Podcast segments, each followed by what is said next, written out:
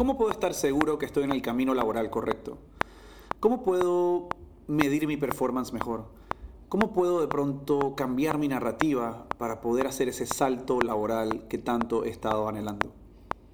Esto y muchísimo más en esta nueva edición inédita de la Academia Despierta podcast con un invitado espectacular, el recurso humanólogo, especialista en recursos humanos, Omar Torres, que nos ayuda a responder estas preguntas y no solo eso, nos equipara con un set de prácticas, de preguntas, de cosas a poner en papel para nosotros reflexionar y poder sentirnos con mayor claridad en nuestro camino laboral, un camino que es súper importante en nuestra vida, que toma un pocotón de nuestro tiempo y nuestra energía. Vas a disfrutar esto un millón, te vas a llevar un millón de insights, presta atención, trae tu blog de apuntes, iniciamos ya. Este es la Academia Despierta Podcast.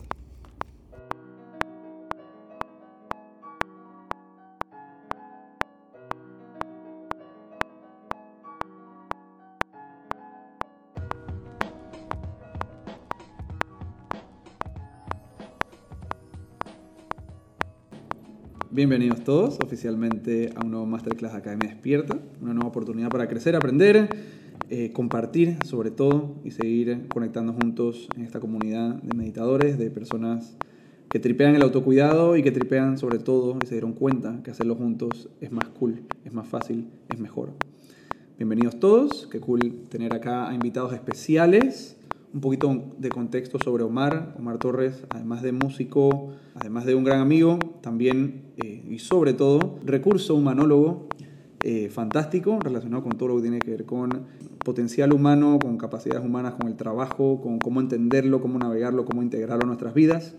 Em, también fundador de Ability Latam, que es una consultora de recursos humanos, una consultora que Academia Despierta está utilizando y que está conociendo también y, recibiendo mucho input y mucho feedback em, a través de lo que aprendemos con ellos.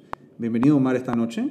¿Cómo estás? ¿Cómo te sientes? ¿Y cómo te sientes sobre compartir la noche de hoy? Eh, buenas noches, súper contento, me siento súper contento. Es feels like back home. Me acuerdo las sesiones de meditación y tal, el círculo meta y la gente súper. La verdad es que para mí la, la época, los meses esos de círculo meta fueron hiper, hiper cool, hiper, hiper cool. Y ahora tengo el hábito de la meditación, que era la idea, ¿no? Maravilloso, qué pretty, hermano.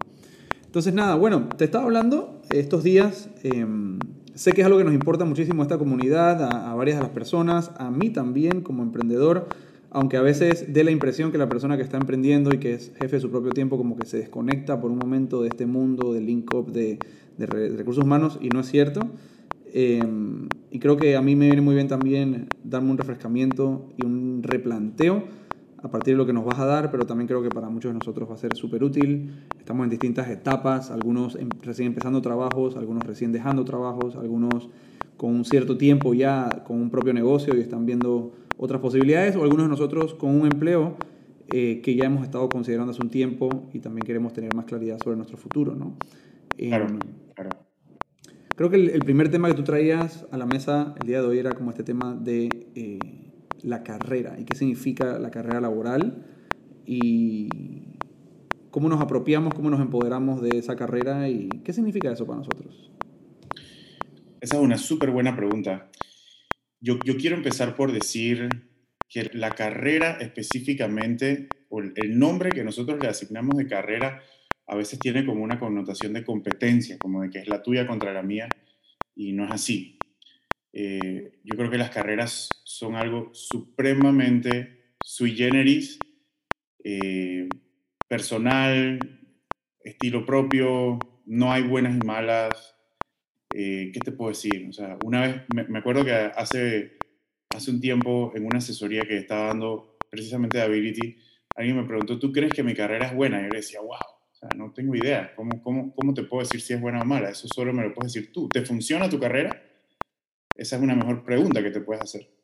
Entonces, eso, eso tiene una premisa detrás que es la primera de las cosas que quiero hablar y de la conversación que quiero tener. Yo, yo me, me muevo a tu ritmo en cuanto a dinámica, pero me encantaría que podamos intercambiar, eh, porque, porque yo puedo hablar hasta por los codos estoy tratando, estoy tratando de que sea, de que sea lo, más, lo más comunicativo posible. Pero, yo te puedo interrumpir hasta los codos también. Por favor, por favor, por favor, por favor, te lo agradezco. Eh, so, la primera premisa es que tu carrera es tuya. Tu carrera es tuya. Hay una campaña de marketing allá afuera que las empresas han hecho eh, en función de, de, traerse el mejor talento posible, que es, te damos un plan de carrera. Eso, eso suena por ahí, por todos lados. Es que aquí hay un plan de carrera, en el otro lado hay un plan de carrera. Eso es posible y eso en, en muchos casos es real. Yo personalmente pienso que no en todos los casos es real.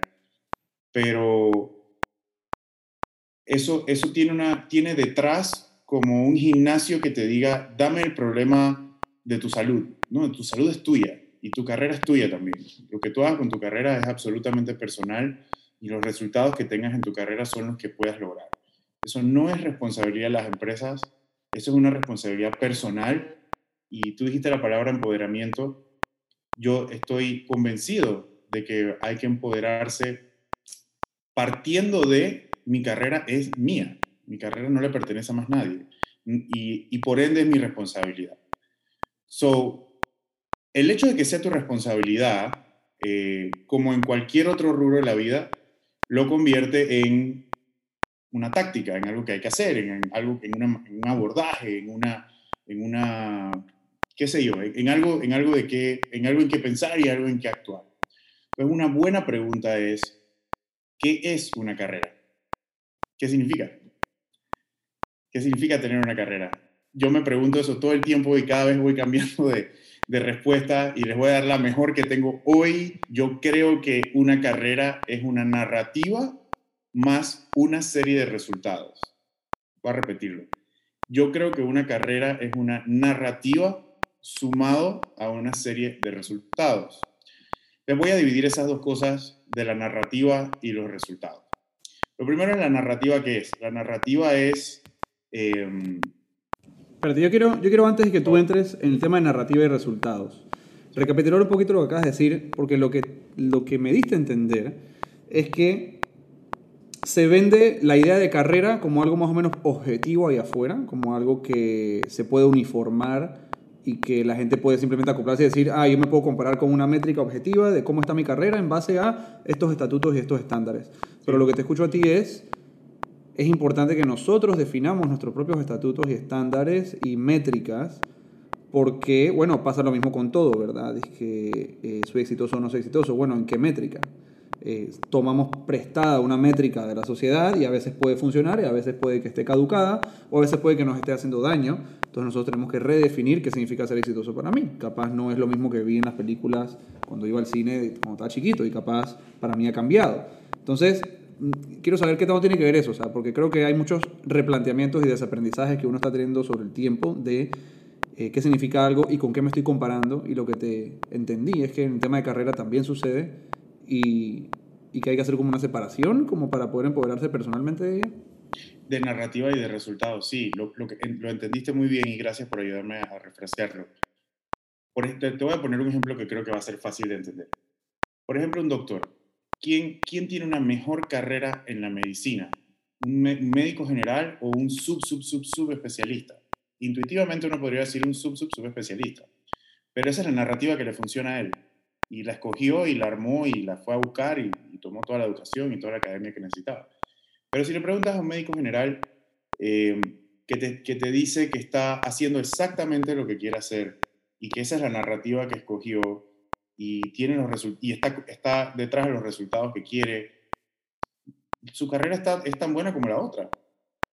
Otra tiene, la otra carrera tiene otras posibilidades, eh, pero no son comparables necesariamente bajo términos, voy a decir, holísticos o bajo términos psicológicos o de, la vida de la persona.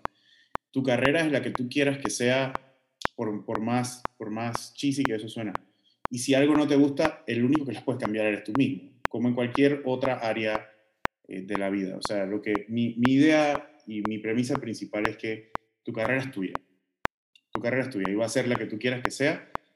Y la forma de moverla y la forma de medirla y la forma de trastearla y de hacer cualquier cambio que necesites es mediante la relación con tu trabajo. Ahora voy a hablar de eso y de las dimensiones que yo creo que tiene la relación con el trabajo pero antes de eso, eh, quiero, quiero terminar el tema de la narrativa y los resultados. Por ejemplo, por ejemplo, voy a hablar primero de la narrativa. mi narrativa personal, se, las voy a compartir. Aquí hay bastantes gente de startups y, estoy seguro que la palabra hacer un pitch suena, suena muy suena familiar en este contexto. Una narrativa y un pitch no es lo mismo. Un pitch es fijo, tú lo organizas, lo pones ahí y lo sueltas cada vez que lo necesitas. Una narrativa es un poquito más laxa, es un poquito más flexible. Es un poco lo que estás haciendo y lo que, está, y lo que has hecho y más o menos para dónde va y puede, ser un poco más, puede ser un poco más flexible que eso. por ejemplo, les, les, comparto mi narrativa personal que yo trato de evaluarla y pensarla cada cierto tiempo. Yo soy un profesional de los recursos humanos. A mí me gusta tratar de, de apoyar a las empresas y apoyar a las personas, trabajar en el puente ese de la relación. Las empresas son las personas y luego las, las, las personas tienen sus carreras en las empresas, entonces ahí pasa algo, pasa una relación. A mí me gusta estar en ese mundo. Eso se, eso se traduce a que ayudo personas en su carrera y ayudo empresas para trabajar con las personas. Esa es mi narrativa. Eso no, no es algo contundente ni es, una, ni es una frase cerrada a diferencia de un pitch, que es como más trabajadito. Entonces, yo no sé si alguien, tal vez Jacob, te interesaría como compartir tu narrativa para antes que vaya la parte de los resultados, porque las narrativas son la que uno quiera que sea. ¿ah? Yo pienso que en el futuro yo podría ser, mi narrativa personal podría ser que yo soy un empresario del mundo de los recursos humanos, pero eso lo voy a tener que trabajar. Hoy tal vez no lo soy al 100%, hoy tal vez soy más técnico que empresario y así. Uno, la narrativa de uno eh, es lo que te va dando como una guía de hacia dónde estás, hacia dónde estás buscando resultados y ahorita voy a hablar de resultados. Claro, entonces uno va evolucionando, por ende la narrativa de uno también va evolucionando. en ese tiempo que tú estabas hablando, eh, hicimos una pequeña encuesta de, del 1 al 5, ¿qué tan satisfecho te sentías con el rumbo de tu carrera? Y bueno, eh, la gran mayoría de las personas está entre 3 y 4. Quiere decir que estamos hablando de personas que están en algún grado de conformidad, pero siempre buscando optimizar, porque ese 5 no se toca, ¿verdad? Nunca puedo estar 100% satisfecho con algo, ese es el ser humano. Em, pero siempre estamos buscando la, la, forma de optimizarlo, ¿verdad? Tú me preguntas a mí mi narrativa y yo creo que, por cierto, esto es un excelente ejercicio para que ustedes, chicos, quien sea que esté escuchando esto, Em, se toma el tiempo de agarrar un bolígrafo y empezar a cuestionarse cuáles son esos puntos de conexión dentro de mi carrera, dentro de mi hoja, dentro de mi experiencia laboral que me parecen interesantes, que han definido un poco de dónde voy. Y si lo quieres compartir, maravilloso. Yo voy a compartir un poco el mío. Y yo he hecho este ejercicio un poco últimamente porque hace unos años, hace cinco años, yo, yo hice un cambio de carrera bastante drástico de vivir en una plataforma de innovación cultural, un nombre lindo para decirle lo que era una discoteca, que era Teatro Amador, eh, Tántalo, lugares pues que suministro de alcohol, fiestas hasta altas horas de la noche, eh, a de pronto el campo de wellness, de bienestar, de coaching, ¿verdad? Y a veces la gente me cuestiona, como que, man, ¿cómo hiciste ese salto?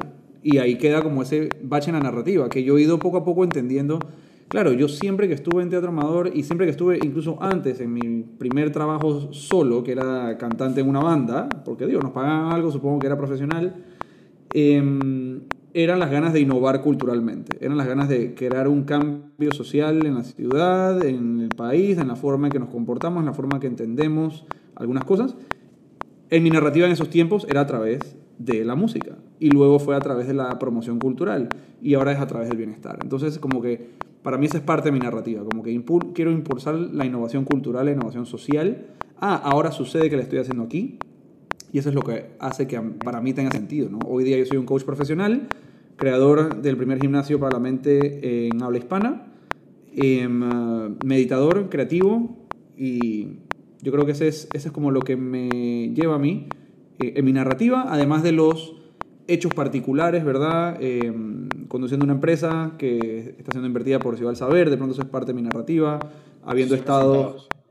Los resultados, correcto. Habiendo estado en un club eh, que Teatro Amador fue posicionado dentro de los mejores 100 clubes del mundo en el tiempo que yo trabajaba eh, en la parte de mercadeo, de comunicación, de redacción de notas, de atracción de artistas eso es parte de mis resultados también. Supongo que ahí se revela un poquito lo que tú dices, ¿no? De cómo la narrativa no es solo lo que hago, sino qué he conseguido con lo que he hecho. Dice Cristina, mi narrativa puede ser tipo, ayudo a las personas a hacer sus ideas más innovadoras, realidad, o ayudo a startups a crear soluciones que sus clientes amen. Me encanta porque eres una conectora, eres una persona que está eh, agarrando ideas abstractas y aterrizándolas y optimizándolas, eh, sobre todo para probablemente también crear más cambio eh, brutal en el mundo, ¿no? Ya esa es mi narrativa metiéndose con la tuya. Esa es la razón por la cual somos amigos, porque nuestras narrativas chocan. Esa es otra gran pregunta. ¿Será que, que con nuestras amistades vemos que hay cosas de nuestra narrativa laboral que también tienen eh, un impacto? Adrián, cuéntanos un poquito qué reflexionaste. Este, ustedes saben que mi narrativa es bastante, ha sido bastante diversa, pero bueno, hoy en día mi narrativa es que soy un profesional técnico creativo de los alimentos desde la perspectiva industrial hacia la perspectiva de elaboración y diseño de arte gastronómico. Entonces, soy el ente conector entre la creatividad y la ciencia y la tecnología de alimentos. Uf, clarísimo, me encantó. Muy cool. Eh, ¿Alguien más que le gustaría sumarse a contar un poco de su narrativa y exponerla, intentarla? Espero que esa plumita esté andando ahí para que estén pudiendo repensar. Y es muy importante porque esta pregunta está muy atada a esa famosa pregunta que nos da mucha ansiedad, que es cuando estás en un elevador con alguien demasiado tiempo o cuando te encuentras un tío que no veías hace rato y es como que, oye, ¿y tú qué es lo que haces? ¿Qué es lo que, qué es lo que tú te dedicas? Así vestido, así, ¿Cómo, ¿cómo es que era? Pero si tú tienes tu narrativa fuerte y potente y tú confías en tu narrativa porque tú has diseñado esos dictámenes para ti, tú respondes con certeza. Entonces, yo soy un profesional de la industria de los alimentos, yo conjugo la ciencia con el arte para crear experiencias culinarias de alto nivel y poder aportar a la gastronomía panameña y regional, de pronto. Y el tipo se dice, coño, no le pregunto más nunca. Pero donde te vea un poquito ahí chueco, agárrate, porque se va a hacer toda la noche el man apretando tu inseguridad. ¿Les ha pasado eso alguna vez? ¿O, o solo soy yo? ¿Yo soy el único que vive en Panamá? No sé. Ok. Vamos a darle a alguien más. Eso me encantó, Adrián, todo lo que compartiste. Em, Omar, ¿qué piensas de esos ejemplos?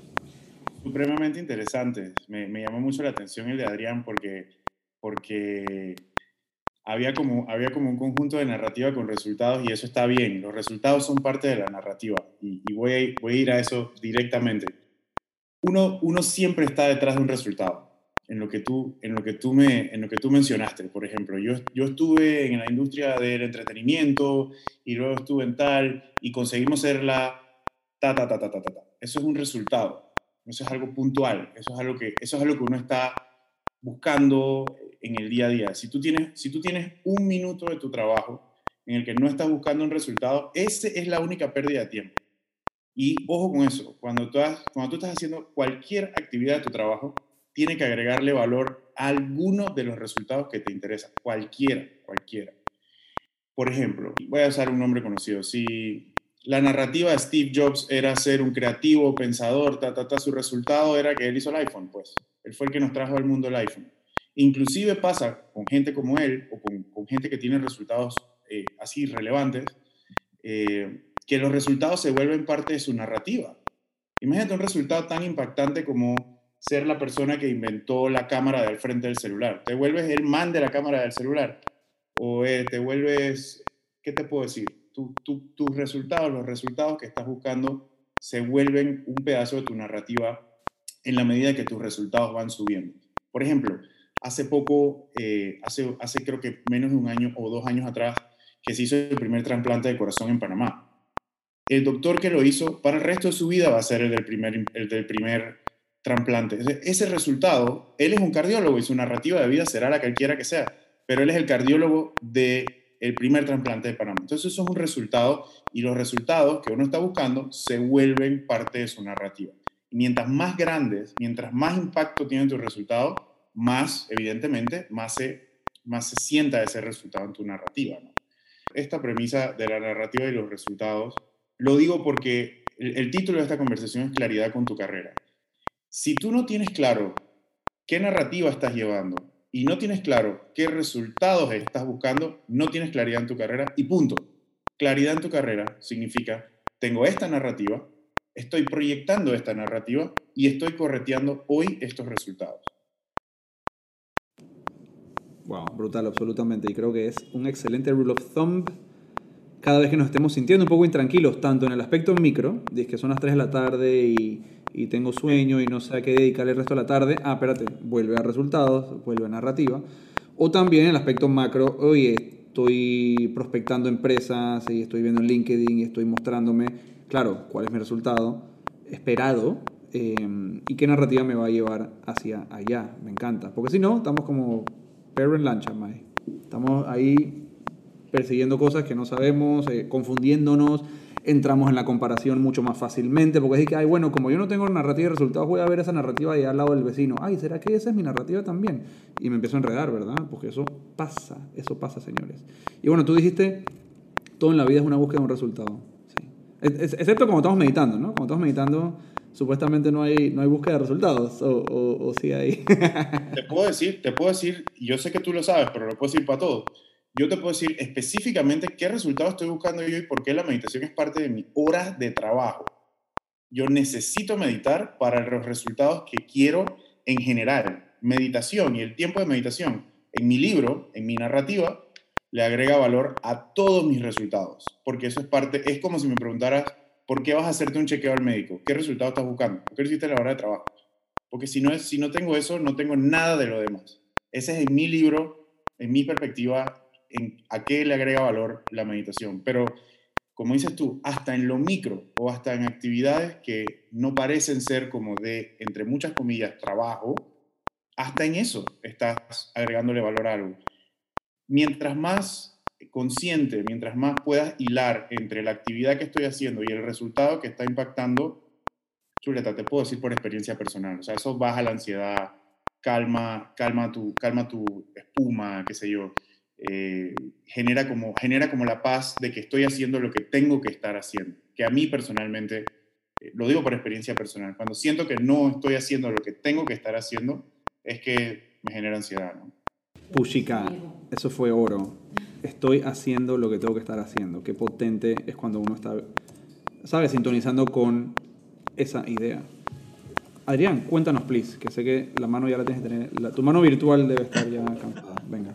No, yo, yo solamente, o sea, de repente ustedes escucharon mi narrativa muy fluida, pero a mí me costó, pues, bueno, los que más han acompañado en todo este journey saben que a mí me costó, pues, bastante tiempo deprimido, tirado en cama, este, ansioso. Eh, salté de una narrativa en donde trabajaba en una multinacional. Yo, no me deja mentir, yo llegaba a la universidad y me veían como el ingeniero en, en el puesto más top y yo no estaba conforme, yo estaba como en un 2 o en un 1 de la escala del 1 al 5, y bueno, decidí tirarme de pecho a la parte creativa. Fueron tres años bien focó, bien hardcore, que ni siquiera sabía dónde estaba parado. O sea, quedé sin narrativa por completo. De hecho, yo fui a varias entrevistas y no tenía idea qué decir. O sea, y, y cuando te tocan la llaga de, ¿y por qué saliste de la multinacional? Y era como que, wow, o sea, no sabías qué responder realmente, ¿no? Y, la, y, y la, el último trabajo que, que realmente la entrevista fluyó y hasta me atreví a hablar de, todo mi journey de salud mental. Y eso conectó con la de recursos humanos, que era psicóloga. Y conectó durísimo. Y ella me dice, es que lo importante es que te entendiste y aprendiste. Entonces, pero a mí me costó tres años, pasando por muchísimas cosas, muchísimas trabas, tomar la decisión. Y hoy en día lo digo fluido, pero hoy en día. De hecho, un par de meses atrás ni lo podía decir. Hoy en día lo puedo decir un par de semanas atrás no lo podía siquiera decir. Entonces, mm, digo, construir una narrativa cuesta, ¿no? Cuesta un montón. Quiero que, que Omar nos diga un poquito de lo que, de lo que cuesta. Cristina Collazos también habla de, eh, he acompañado a más de 15 startups a crear su negocio y crecer sus ingresos. Me costó. O sea, las narrativas cuestan. Entonces, también, si no te estás preguntando cuál es mi narrativa, diré que me ha costado. ¿Verdad? Em, es otra manera de preguntártela. Me parece tan poderoso Adrián y tan valiente en el sentido vulnerable, en el sentido meta, todo. Muy contento de que te hayas atrevido a hacer esa apuesta porque viste en ese entorno que tú podías hablar de esa narrativa de salud mental, eh, que todos tenemos una narrativa de salud mental hasta cierto punto, tú la expones y fue bien recibida y fue bien vista. Y eso adivina que te ayuda también a entender cómo es tu empleador. Y creo que Omar nos va a hablar un poco de cómo tu narrativa también ayuda a crear ese match. Y piensa en la narrativa, o sea, esta narrativa es potente hasta cuando vas a un date, cuando estás saliendo con otra persona, o sea, es como que cuál es tu narrativa de trabajo o tu narrativa de vida, cuál es tu narrativa en general, es una excelente pregunta. Una más de Marimar, ella dice, brutal, estoy justo atravesando un momento de reconstruir mi narrativa, después de ocho años en el mundo corporativo, excelente, ya eso es una narrativa, ¿verdad?, de, por sí, que estás construyendo, claro. Em, y hay una pregunta también que tiene ella, y creo que está muy oportuna para este momento, ¿Tienes algún consejo en cómo empezar a construir una nueva narrativa después de tanto tiempo de estar apegado a otra? Me pone súper me pone feliz esa pregunta. Me pone súper feliz esa pregunta. Te lo voy a decir con un ejemplo. Te lo voy a decir con un ejemplo. Michael Jordan, conocidísimo, él se cambió de equipo, él se cambió del básquetbol al béisbol una vez. Y dejó de, dejó de jugar béisbol y tal, y se fue, para, se fue dejó de jugar básquetbol, perdón, que es lo que me imagino que todo el, el mundo entero lo conoció por. Y el tipo decide dar este cambio y tal. Los resultados de él, los resultados de él, los resultados que él acumuló en su carrera, nunca los perdió. Tú te puedes cambiar de equipo, te puedes cambiar de trabajo, te puedes cambiar de oficio, te puedes cambiar de industria, te puedes cambiar de rubro. Ahora voy a explicar eso con más detalle. Pero tus resultados, tus resultados, nunca los vas a perder. Tus resultados son tuyos, así como tu carrera. Entonces, si tú quieres construir una nueva narrativa, mi sugerencia personal, por eso te decía que me hace feliz que me, que me hagas esa pregunta, porque creo que es uno de los mensajes más importantes que yo tengo, es agárrate de tus resultados agárrate de lo que ya hiciste, porque lo que ya hiciste lo hiciste por una empresa, pero lo hiciste tú. Tus resultados no te los va a quitar nadie nunca. De hecho, Ability y todo lo que está detrás de la empresa que estamos haciendo, que, estoy haciendo con, con, Andy, con Luis, que está, en esta, que está aquí en este room también, es, es, ver cómo estamos tratando de resolver cómo no perder el tracking de tus resultados, cómo llevarte tus resultados de por vida porque son tuyos. Si, si Jacob fue la persona que hizo que tal eh, lugar, tal, tal discoteca saliera en el top 100 del, del, del chart más importante de tal, eso es de la discoteca, pero la persona que lo logró fue Jacob y nunca lo va a dejar de ser. Eso te lo llevas para el resto de tu vida, ese es tu resultado. Si quieres empezar a armar una narrativa nueva, pregúntate primero, ¿cuáles resultados ya tienes hoy? Las narrativas no empiezan desde 0, 0, 0, 0, menos después de 8 años, como dices tú, en el mundo corporativo seguramente tienes un montón de resultados. Fíjate cuáles te gustan, cuáles, interesa, cuáles te interesan y proyecta una narrativa desde ahí. Si quieres hacer cambios, si quieres cambiar de trabajo, de, de industria, de, de, oficio, ahorita te voy a explicar esto de las dimensiones que creo que te va a hacer sentido. Eh, independientemente del cambio que hagas, tus resultados nunca los vas a perder porque son los tuyos. Son los tuyos. Eso es parte de tu identidad, eso es parte de tu narrativa. Excelente. Y si, si, o sea, en el caso pues, de esa historia que yo conté, eh, obviamente fue con un equipo, ¿verdad? Yo no quiero llegar a un sitio a decir yo fui el responsable, porque sé que fue con un equipo, un equipo de ocho personas, pero bueno, éramos poquitos eh, y ahí la influencia crece. Pero me imagino que alguien más se lo puede estar preguntando. Dije, oye, yo logré algunas cosas, pero yo era como oficial de tal cosa dentro de un equipo, o sea, ¿qué, qué, qué tú opinas de ahí o, o cómo uno lo palabrea? Mira, lo primero es que las empresas tienen resultados, los equipos tienen resultados, los individuos tienen resultados. O sea, es desde afuera hacia adentro. Em, cada persona, cada persona, cada, en, inglés se dice single contributor, cada, cada persona, cada, cada colaborador, cada empleado, seguramente tiene una serie de resultados que hizo personalmente y a la vez que el resultado que di yo agregó valor a que pasara tal cosa. Te puedo decir un ejemplo específico. Em, si tu empresa fue la, la si, tú, si tú trabajas en la empresa número uno en ventas de carros, voy a decir, y tú eres el vendedor de la sucursal de Brisas del Golf, no importa, no importa. Tu resultado, tu resultado personal es cuántos carros se vendieron ahí, cuántos vendiste tú, pero tú le agregas valor a un resultado que es más grande que tú. ¿Acaso no es eso la sociedad en, en, su máximo esplendor, el conjunto del trabajo de todos nosotros? Es importante, es importante, yo creo que yo creo que un error que tenemos en el mundo del trabajo y que personalmente estoy interesado en apoyar a corregir es que la contribución individual a veces es invisible. Y, la, y, la, y en algunos lugares al revés, la contribución grupal se ve invisible.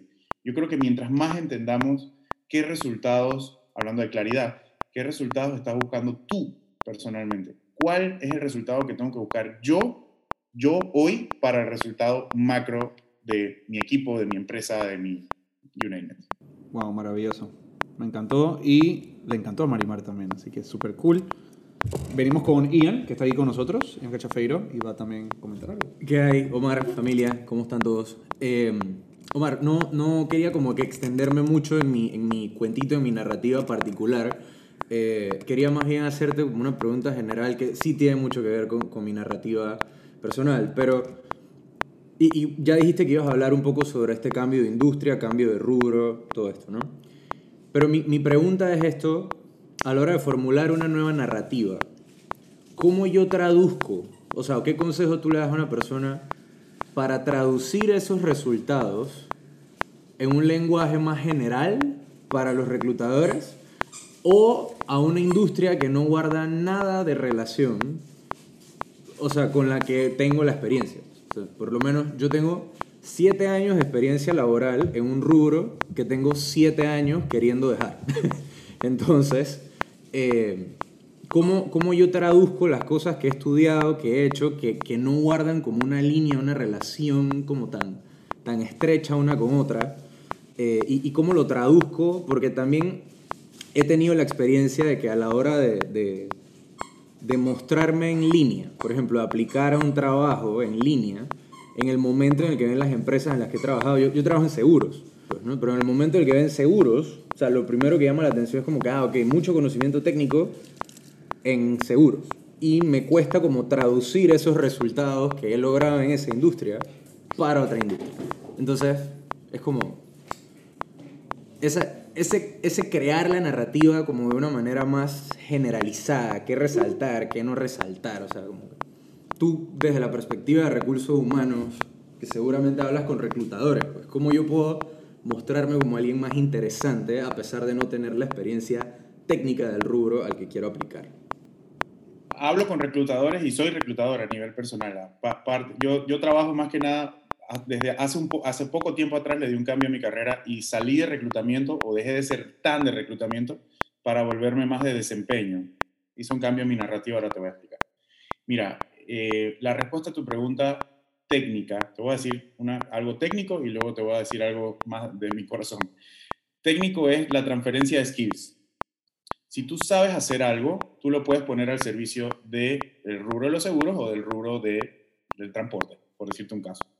Si tú sabes vender, por ejemplo, saber vender hoy, antes, antes era algo muy, punto, algo muy básico, hoy saber vender es, yo, hace poco me encontré una persona y me dijo, soy especialista de pipelines y funnels de social media. ¡Wow! O sea, eso, eso es un super puesto de venta.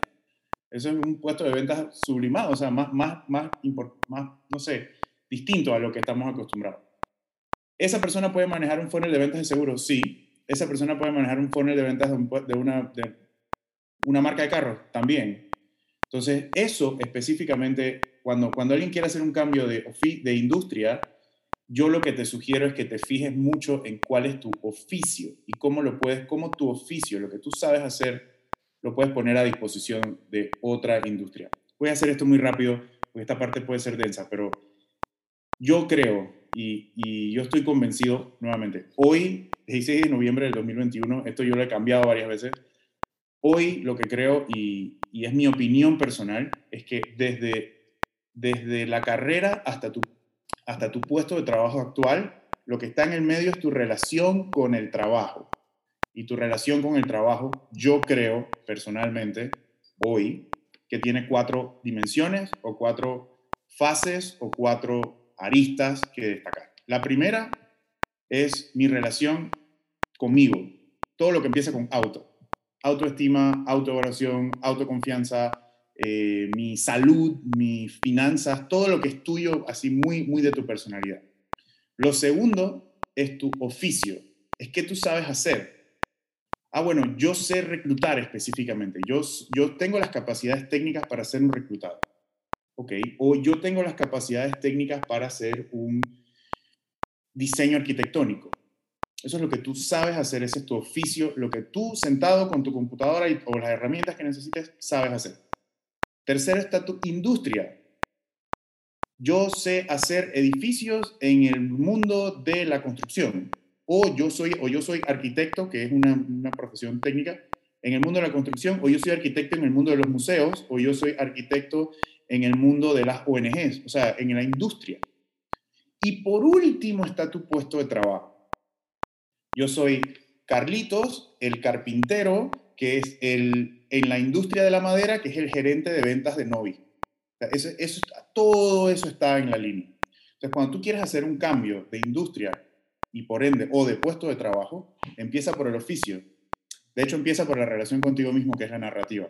Pero partiendo de que tengas la suficiente narrativa y, y, y entiendas bien tu carrera, fíjate el oficio que sabes hacer, lo que tú solito puedes poner a disposición de, otra, de otro puesto de trabajo en otra industria, en otro rubro, en, otra, en lo que tú quieras. Enfócate en los resultados que ya has dado, en lo que tú ya sabes como un hecho que sabes hacer. Chicos, aquí hay, aquí hay material para un curso, un taller entero, em, y empieza con esto. O sea, mi, mi narrativa, mis resultados previos, mis resultados eh, a los que aspiro, y luego mi relación conmigo, mi relación con mi oficio, mi relación con la industria y mi relación con el puesto de trabajo. Esas son todas preguntas y ejercicios que nos pueden traer una enorme claridad, sea que estés súper satisfecho, sea que estés dando un pivot, sea que estés cambiando radicalmente de puesto. Aquí hay muy buenas cosas y además lo bonito que a través del marco del coaching son cosas que tú vas a llenar y son cosas que tú vas a poner ahí, ¿verdad? Y que, y que tú mismo diseñas esas respuestas, ese, ese estilo de vida, ese estilo de trabajo. Qué cantidad de buenas cosas, insights, ideas me estoy llevando. Y lo mejor es que esto ni siquiera es el cuento completo, es apenas la parte 1 de este maravilloso masterclass junto a Omar Torres, donde estamos obteniendo excelentes herramientas para poder conquistar y navegar mucho mejor este camino laboral en base al empoderamiento, a lo que nosotros queremos, a cómo podemos leer las señales, cómo podemos accionar sobre lo que sí controlamos, cómo podemos reescribir nuestra narrativa. Muy fascinante, creo que no solo quedan lecciones para el ámbito laboral, sino para cada una de nuestras facetas de nuestra vida. Espero que esté siendo así para ti también. Y créelo, pronto vendrá la segunda parte de esta excelente conversación con Omar Torres. Mientras tanto, busca tu blog de notas, busca tu bolígrafo, trabaja sobre esto y nos cuentas también. Compártenos todo lo que quieras a través de las redes en Academia Despierta, que puedes seguir en Instagram, así como también puedes seguir y sintonizar este podcast y sus otros episodios para que sigas nutriéndote de aquí a la próxima. Nos vemos pronto, un abrazo, stay mindful.